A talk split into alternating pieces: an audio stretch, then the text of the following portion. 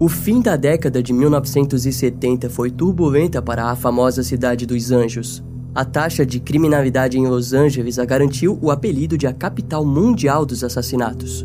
Além do mais, a Califórnia enfrentava um aumento drástico na sensação térmica, que foi responsável por elevar o cheiro mórbido dos atos de indivíduos violentos, como os estranguladores de Hillside e a dupla Lawrence B. Taker e Ray Norris. Se alongarmos a lista mais ao sul do estado, encontraremos a série de assassinatos que vinham ocorrendo ao longo das autoestradas da Califórnia. No começo de 1980, as investigações apontariam para William Bonin como o principal suspeito de tais crimes. Porém, não precisamos aumentar a lista para garantir a vocês que foi uma década turbulenta, não é mesmo? Mas iremos fazer isso, pois no vídeo de hoje vamos falar de mais um mal que dessa vez assolou a região de Sunset Strip, na Califórnia um bairro conhecido pelo seu nível alto de prostituição e que viria a ser o palco de um show de horrores.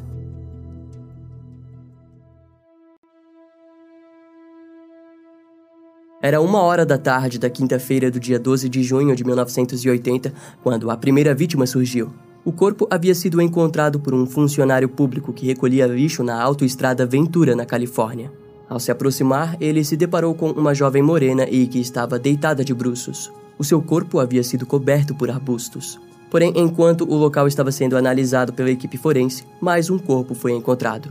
A segunda vítima era loira e tão jovem quanto a primeira. Ambas haviam sido baleadas na cabeça. Mais tarde, a autópsia revelaria que a jovem loira também havia recebido um tiro no peito. A cena do crime mostrava diversos pontos da psicologia do assassino. O primeiro corpo estava seminu, já o segundo estava vestido, mas possuía um corte profundo na parte interna da coxa. Esse detalhe parecia demonstrar uma tentativa experimental de um ato pós-mortem. Os investigadores acreditavam que elas haviam sido mortas em outro lugar e depois despejadas lá. Infelizmente, as jovens vítimas não possuíam nenhuma documentação e parecia se tratar de garotas que costumavam pegar carona na região. O calor escaldante que Los Angeles enfrentava naquela época também não ajudou nas investigações. Os corpos haviam permanecido tempo demais debaixo do sol, fazendo com que a identificação se tornasse ainda mais difícil. Inicialmente, as autoridades acreditavam que se tratava de um imitador dos estranguladores de Hillside. O motivo dessa teoria foi o de que ambas as vítimas haviam sido despejadas praticamente no mesmo local que uma das vítimas dos assassinos em série. Na verdade, para ser mais exato, a vítima Yolanda Washington, morta em 1977, foi jogada no lado oposto da autoestrada em que as duas garotas foram encontradas. Enquanto isso, as autópsias estavam sendo concluídas e os registros mostravam que estavam mortas há pelo menos 12 horas. Foi encontrado sêmen dentro das vaginas das vítimas, mas não havia indícios de violência sexual. Daquele modo, os investigadores acreditavam que o ato sexual poderia ter ocorrido após a morte das garotas, indicando assim um indivíduo necrófilo. Eventualmente, os corpos foram identificados como Gina Marano, de 15 anos, e Cynthia Chandler, de 16 anos. O desaparecimento de ambas havia sido relatado na cidade de Huntington Beach, ao litoral do condado de Orange, na Califórnia. Em pouco tempo, as garotas foram relatadas pelos jornais como fugitivas frequentes e como usuárias de drogas. Tal afirmação fez com que a família das vítimas entrasse em conflito com a imprensa. Porém, o conflito evidente foi pausado quando uma mulher anônima ligou para as autoridades e disse que o seu namorado havia cometido os assassinatos. No entanto, ela se recusou a dar mais detalhes. Porém, antes de desligar, confirmou vários pontos que apenas o assassino saberia, mas ao mesmo tempo trouxe informações que não condiziam com as investigações. Quase duas semanas depois, mais dois corpos foram encontrados. Na parte da manhã do dia 23 de junho de 1980, o corpo da profissional do sexo Karen Jones, de 24 anos, foi encontrado na Avenida Franklin, no bairro da Sunset Strip. Ela possuía um ferimento de bala na região da cabeça. O segundo corpo foi encontrado por volta das 7h15 da manhã e trazia consigo uma assinatura mais macabra. A vítima estava sem cabeça e próxima a uma lixeira na rua ao lado da avenida onde Karen foi encontrada. A lixeira ficava aos fundos do estúdio City Sizzler. O sargento Al Gastaldo informou que a vítima se tratava de uma mulher de vinte e poucos anos. Ainda pela parte da manhã, a vítima foi identificada como a profissional do sexo Ixie Wilson, de 20 anos. As investigações apontaram para uma amizade entre Ixie e Karen, mas nenhuma pista além dessa foi encontrada. Até que no dia 27 de junho, a cabeça de Ixie foi encontrada em uma caixa de madeira em uma área residencial de Los Angeles. A caixa foi encontrada por um homem chamado Jonathan Caravello, que ficou encantado com o acabamento da mesma.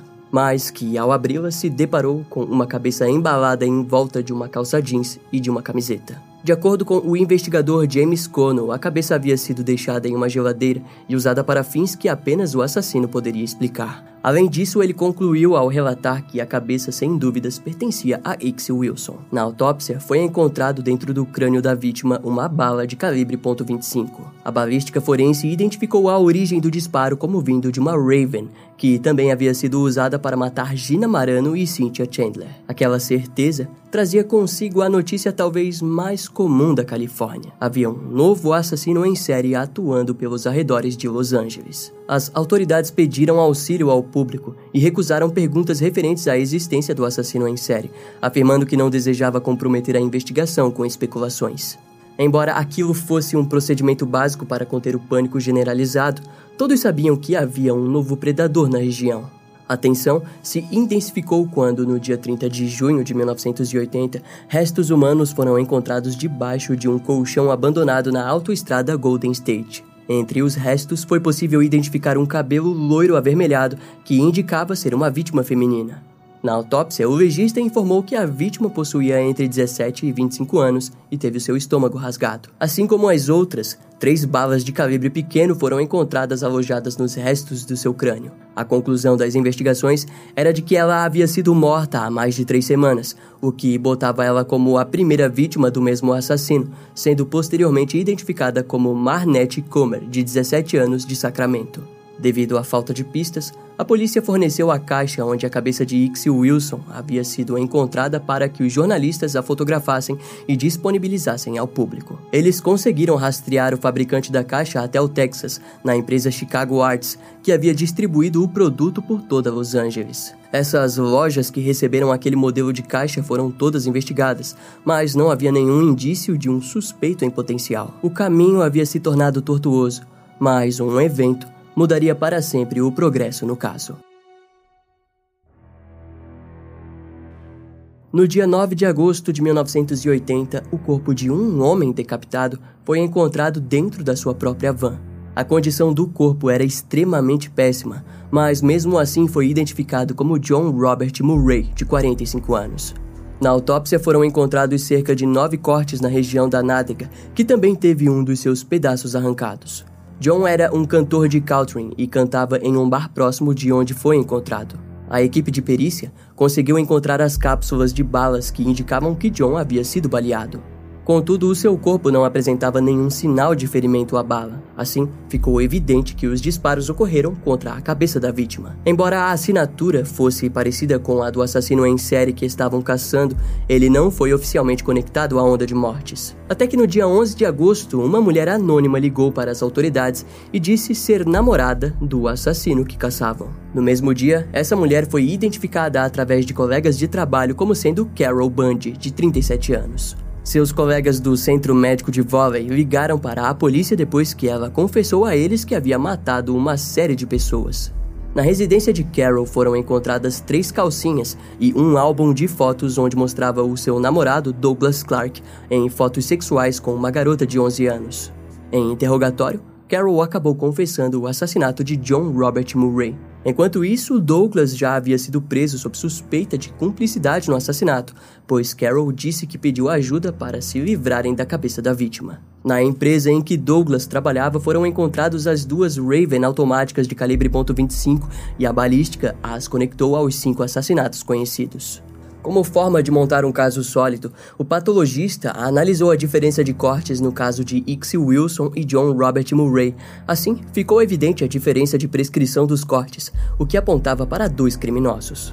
No dia 13 de agosto de 1980, Carol foi acusada oficialmente pelo assassinato de John, sendo também conectada ao fato de que havia o matado para evitar que os crimes do seu amante fossem descobertos. Na época da prisão, o comandante William Booth disse em uma entrevista que a motivação do crime era incerta, mas alegou: Acredita-se que em vários dos assassinatos a atividade sexual esteve envolvida. Com aquilo, os investigadores descobriram que realmente havia sido Carol que ligou para as autoridades depois de que os corpos de Dina Morano e Cynthia Chandler foram encontrados. Carol procurou ser sincera em todos os detalhes, mas Douglas lutou e trouxe vários detalhes que o deixavam longe de ser o assassino. De acordo com Carol, tudo começou com um caso de pedofilia. O agressor era o seu próprio pai, que havia abusado dela depois que sua mãe faleceu. Eventualmente, Carol foi enviada para vários lares adotivos e acabou criando uma ideia deturpada sobre relacionamentos sexuais. Quando completou os seus 35 anos,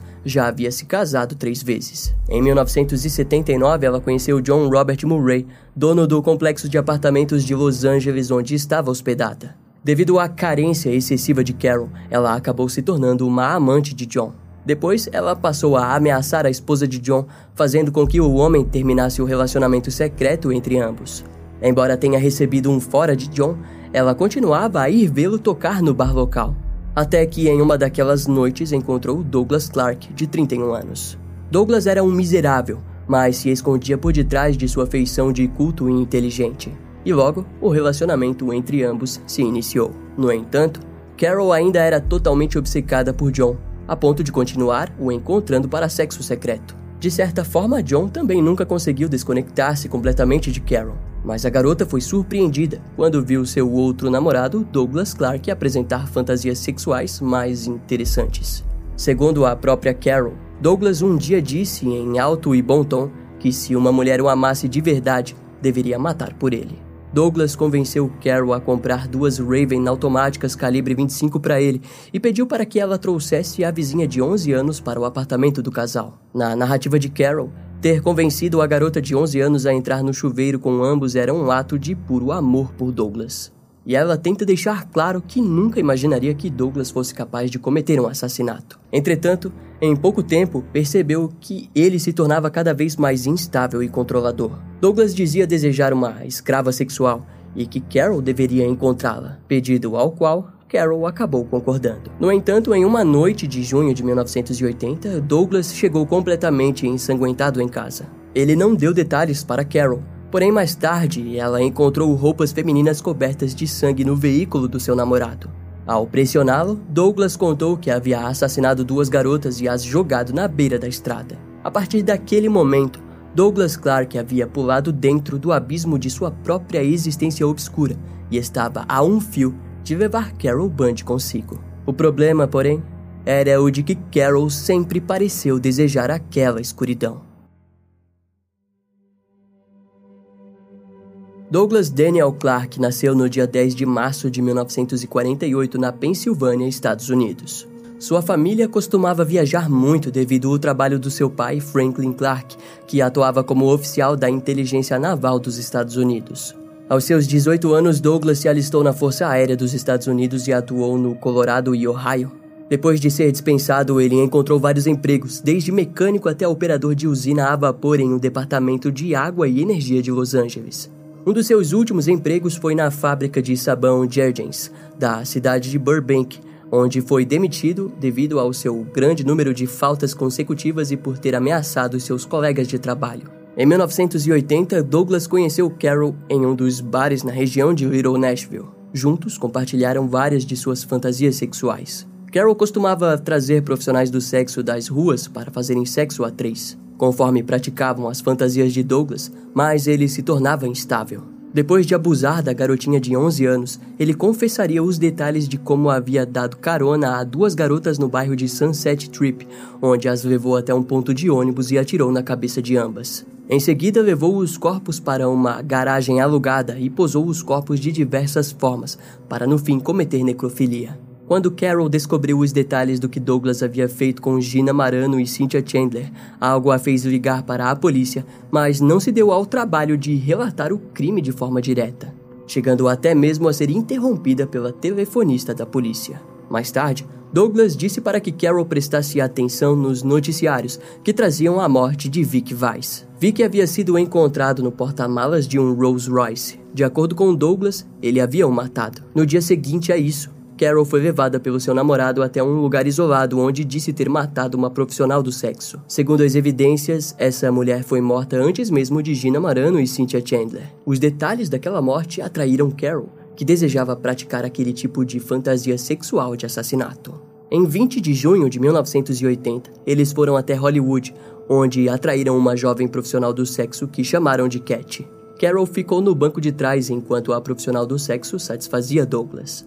Mas em algum momento, ele apenas pegou a arma e atirou na garota. Carol se viu em choque ao presenciar aquela mulher ser morta em sua frente. Contudo, ela ajudou Douglas a levar o corpo de Cat até próximo a um parque de diversão, onde largaram o corpo numa área montanhosa coberta de arbustos. No mesmo dia, ele deixou Carol e foi para a região de Sunset Trip, onde encontrou Ixie Wilson. Douglas a matou e decapitou no mesmo local onde o corpo foi encontrado. Quando estava saindo do local, viu uma mulher loira chamada Karen Jones. A cabeça de sua amiga Ixie estava no banco de trás quando Douglas disparou contra Karen. Ao retornar para casa, ele deixou a cabeça de Ixie na geladeira e a considerou como um brinquedo sexual. Carol gostou da ideia porque gostava de perder minutos passando maquiagem na cabeça decapitada e deixava bonita para Douglas, que costumava a levar para o banho.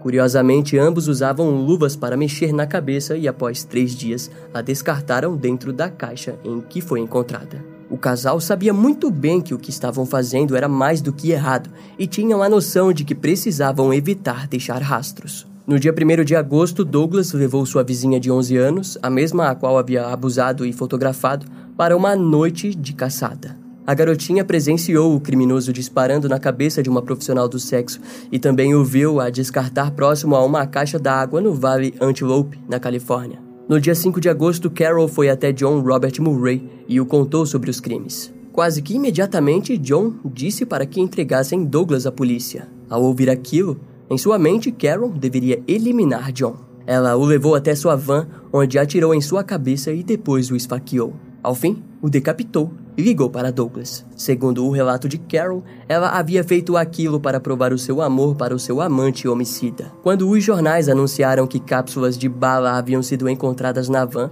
Carol ficou desesperada e contou o que havia acontecido para os seus colegas enfermeiros. Ao serem presos, Douglas contou que Carol era louca e havia o feito ajudá-la nos crimes. Em contrapartida, Carol disse o mesmo sobre o seu amante. O caso ficou complexo quando as autoridades perceberam que as duas armas estavam registradas no nome de Carol. Douglas, em sua defesa, alegava que tudo foi cometido por ciúme, ou seja, Carol teria assassinado as mulheres e o incriminado propositalmente. A promotoria sabia que essa história valeria de algo para o júri, afinal, era Carol quem havia matado e decapitado John Robert Murray. Posteriormente, eles perceberam que poderiam utilizar o álbum de fotos onde Douglas era visto com a garotinha de 11 anos para provar que ele era um pedófilo com comportamentos desviantes. Era uma nova prova importante para torná-lo apto a cometer um assassinato junto a Carol. Conforme a pilha de evidências se amontoava contra Douglas, ele alegou que Carol se imaginava como esposa do assassino em série Ted Bundy e que ela havia cometido os assassinatos devido às suas fantasias doentias com o criminoso. A polícia não ligou muito para sua alegação, pois várias outras provas físicas foram encontradas. Marcas de botas ensanguentadas foram observadas na garagem onde ele havia abusado de Dina Marano e Cynthia Chandler, que combinavam com as de Douglas. Além de que a luva a qual Carol havia usado para manusear a cabeça de Ixie também foi confiscada.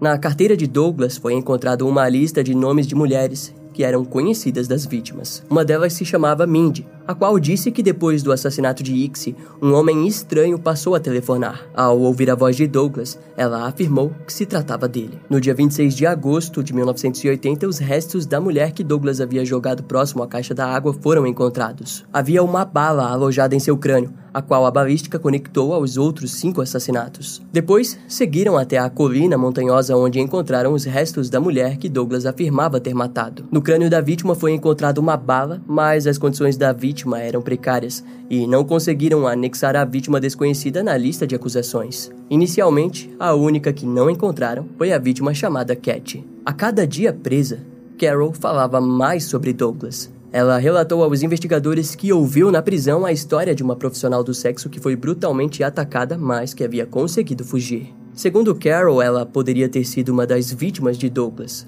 A mulher foi identificada como Charlene Enderman, que concordou em ir até a delegacia e apontou para Douglas como sendo seu agressor. Assim que todo o caso foi montado, Carol foi levada para exames psicológicos. Seu relatório dizia que ela era uma mulher controladora e apresentava ser psicopata. Douglas foi considerado um indivíduo com diversos desvios psicossexuais e foi considerado apto para ser julgado. Aos poucos, a ficha caiu para o assassino, que se viu no mesmo lugar que vários outros assassinos em série que haviam atuado em Los Angeles antes dele. Douglas se achava o melhor, o mais cruel e astuto. Mas de qualquer forma, agora seria a sua vez de pagar por seus crimes. Antes do julgamento, Douglas tentou de todas as formas fazer com que a opinião pública ficasse do lado dele. Ele alegou que Carol e John Robert Murray haviam cometido os assassinatos e planejado culpá-lo, mas obviamente não obteve sucesso com isso. Em sua audiência preliminar do dia 14 de novembro de 1980, Mindy Cohen, que havia recebido telefonemas de Douglas na época do assassinato de Ixie Wilson, foi trazida para o banco de testemunhas. De acordo com Mindy, o criminoso telefonou para ela e disse que matou duas mulheres, feito sexo com seus corpos e que faria isso com ela. Através da fita da polícia, ela alegou reconhecer a voz de Douglas e ter certeza que foi ele que havia telefonado para ela, a ameaçando. Com a ajuda de registros telefônicos, foi provado que as ligações haviam saído pelo menos duas vezes de dentro do apartamento de Douglas, além de que encontraram o número de Mindy dentro da carteira do assassino. Tudo apontava para sua culpa. Depois do julgamento preliminar, Douglas ouviu a história de Veronica Compton, que havia tentado ganhar o amor de um dos estranguladores de Hillside, Kenneth Bianchi. Ao falhar em estrangular uma mulher em Washington e implantar o sêmen do criminoso para criar um álibi, ela acabou sendo presa. Douglas decidiu se aproximar de Verônica e enviou várias cartas com detalhes visuais de seus crimes, como desenho de uma mulher sem cabeça. Mas aquela tentativa não deu em nada e seu julgamento começou em outubro de 1982. O júri contava com oito mulheres e quatro homens. O vice-procurador distrital Robert Jorgensen descreveu o processo do depoimento sobre Douglas Clark como uma visita íntima a um esgoto. Em julgamento, ele foi acusado por seis assassinatos de mulheres entre 15 e 24 anos. Robert tentou deixar claro para o júri que Douglas não passava de um açougueiro covarde necrófilo. A equipe de defesa do criminoso apresentou o réu como um homem inteligente que estava lidando com uma vasta pilha de provas circunstanciais. O processo poderia ter sido menos barulhento, mas Douglas possuía surtos de raiva onde ofendia todo o tribunal, incluindo o próprio juiz. Desde o início, a equipe de defesa sabia que o caso era algo perdido, principalmente devido à personalidade narcisista do criminoso. A principal testemunha da promotoria foi a própria Carol Bund, que através de um acordo foi inocentada dos assassinatos das garotas, mas responderia pelo de John Robert Murray. Segundo Carol, Douglas se gabava que cometia assassinatos desde os 17 anos e que o viu feliz quando trouxe a cabeça de Ixie Wilson para casa. Douglas, em determinado momento, tentou atuar como o seu próprio advogado, mas sua falta de preservação própria, sem dúvidas, o garantiria a pena de morte. Por mais que a equipe de defesa tentasse criar um caso, a promotoria sem dúvidas havia conseguido provas que o criminoso era um assassino em série e um predador bestial. Após uma deliberação de cinco dias, no dia 28 de janeiro de 1981, Douglas Clark foi considerado culpado em seis acusações de assassinatos e uma tentativa de assassinato de Charlene Enderman, que havia sobrevivido a um dos criminosos mais brutais da história da Califórnia. Ao receber a sentença de morte, Douglas olhou em direção à sua mãe e murmurou: Oi, mãe. Ele foi enviado para o corredor da morte em San Quentin, na Califórnia, onde continuou a alegar inocência. No decorrer dos anos, ele se casou com uma mulher chamada Kelly Kenniston, que acreditou em sua inocência. Carol Bundy foi julgada no dia 3 de maio de 1983. Antes mesmo do julgamento, a criminosa se apresentou de forma carente e até tentava seduzir vários dos investigadores que a entrevistaram. Carol confessou o assassinato de John Robert Murray, disse ter decapitado ele para evitar que alguém encontrasse a bala e conectasse aos crimes que seu amante cometeu. Inicialmente, ela disse várias vezes que achou divertido matar e comparou o ato como um passeio no parque, mas após o acordo que a livrou da pena de morte, ela veio a ficar menos falante. No dia 31 de maio de 1983, Carol Bundy foi condenada em 25 anos por ter participado de um dos assassinatos de Douglas Clark e 27 anos pelo assassinato de John Robert Murray. Carol foi enviada para o Instituto para Mulheres da Califórnia. Da prisão, ela continuou a enviar cartas de amor para Douglas, até que no dia 9 de dezembro de 2003, Carol morreu aos 61 anos de insuficiência cardíaca. Atualmente, Douglas Clark está com 70 e poucos anos e continua a esperar a sua sentença capital no corredor da morte de San Quentin. Depois que o caso foi encerrado, existem suspeitas de que Douglas esteja envolvido no assassinato de uma mulher não identificada na cidade de Newhall, na Califórnia. Ela foi baleada na cabeça e vestia apenas um moletom. Devido à fase avançada de decomposição, a Jane Doe jamais foi identificada. No entanto, o Centro Nacional para Crianças Desaparecidas e Exploradas reconstruiu o seu rosto na esperança de algum dia identificá-la. Alguns estudiosos e investigadores dos crimes do casal, que juntos deram vida ao assassino da Sunset Strip, acreditam que pelo menos Douglas pode estar envolvido em dezenas de outros assassinatos arquivados que carregam uma assinatura muito semelhante. Sendo assim, ao que parece, a dupla de criminosos foi astuta o bastante para não comentar nada sobre a verdadeira bastidão dos seus crimes hediondos. Esse caso vai ficando por aqui. Eu espero que você tenha gostado. Não esquece de me seguir nas outras redes sociais. Meu Instagram é brian.m, com dois M's, E-M-M-E. E não deixe de conhecer o meu canal no YouTube com os episódios mais recentes que irão demorar um pouco mais para vir aqui pro podcast. Eu vou ficando por aqui, até a próxima e tchau.